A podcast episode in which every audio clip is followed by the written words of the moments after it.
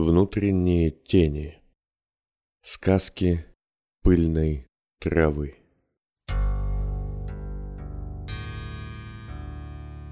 То все знают. Всякие живут в степи ведьмы. И нет среди них ни добрых, ни злых. Есть лишь те, кто больше о себе печется, да те, кто о других думает. Чтят они старые, и тех, кто запрет приступает, нет среди них. А ежели и есть, то о них не ведаем. Всякие ведьмы в степи живут.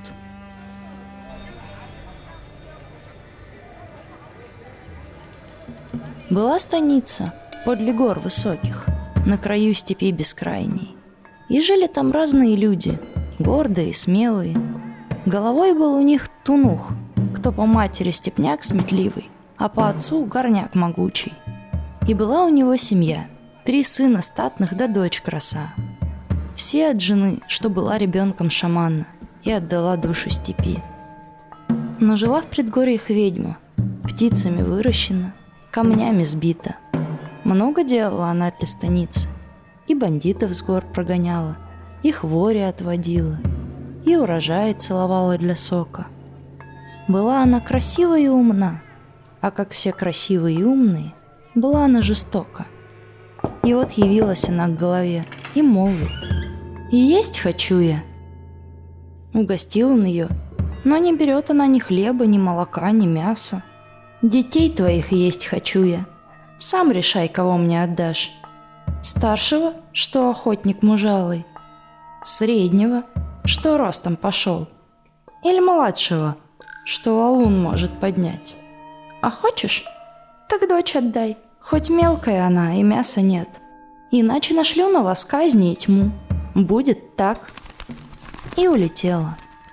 В слезах упал гордый тунух обняла его дочь и сказала, «Не бойся, отец, я пойду». И ушла по ночи. Пришла в гнездо ведьмы и говорит, «Не можешь ты никого из братьев моих есть? Обед я дала трем ветрам, что найду им помощь. А пока долг не выполню, нет ни одному из них смерти. Мать учила». Ведьма засмеялась. «Ну, обед надо бы чтить. Что ты им обещала?» Младшему я обещала, что он будет сильнее самого высокого в станице. Ха, пустое. Гляди. И сварила ведьма зелье, что силу дает великую. Поклонилась ей девочка и ушла, а ведьма начала готовить котел. На завтра пришла девочка вновь. А среднему я обещала, что он выше будет самого сильного. Теперь самый сильный – мой младший брат. Ха, это еще легче. Сварила ведьма еще зелье, что росту дает высокого. Поклонилась девочка и ушла. А ведьма налила в котел воды. На завтра опять девочка вернулась. Последний брат остался. И можешь есть их, если обед уйдет. Старший мой, складный охотник, хочет женой себе взять самую красивую женщину. Ха, смеюсь я и сделала ведьма амулет из костей птичьих и волос своих. Первое, кому предложит он, станет ему женой. А теперь иди. Завтра я приду, брать свое. Вам решать, кого заберу. И явилась ведьма на завтра в станицу сама. Встали пред ней три брата да сестра. Ну, кого я съем? Может, младшего? Меня не можешь есть ты, сказал младший брат. Выпил я варево твое, что для среднего брата. Сделало меня оно самым высоким.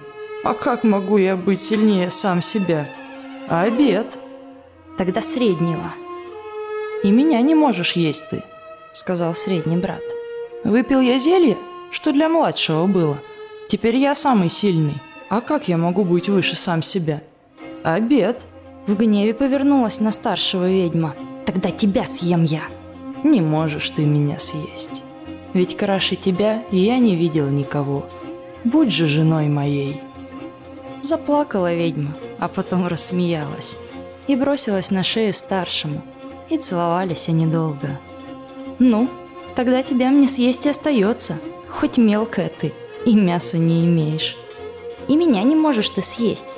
Ты теперь семья мне. А ведь где видано, что ведьма родне своей боли смерть чинит?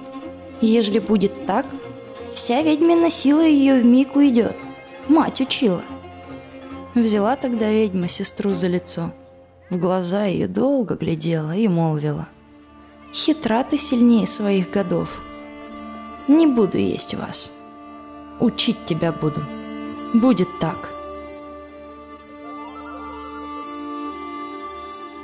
Таков конец у сказки, когда рассказываю ее детям. И это правда. Ведь я и есть та сестра, что ведьмой стала. Продала первенца, ничего не получив взамен.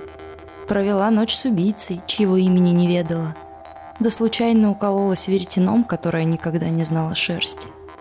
Сменяла я лицо у мудрой совы, и теперь такой на вас гляжу. Так что бегите назад по домам, детишки, пока не решила я съесть вас. А мне лететь надобно, ибо разум любит огонь, тело камень, а душа — ветер. Текст читала Надежда Теречева.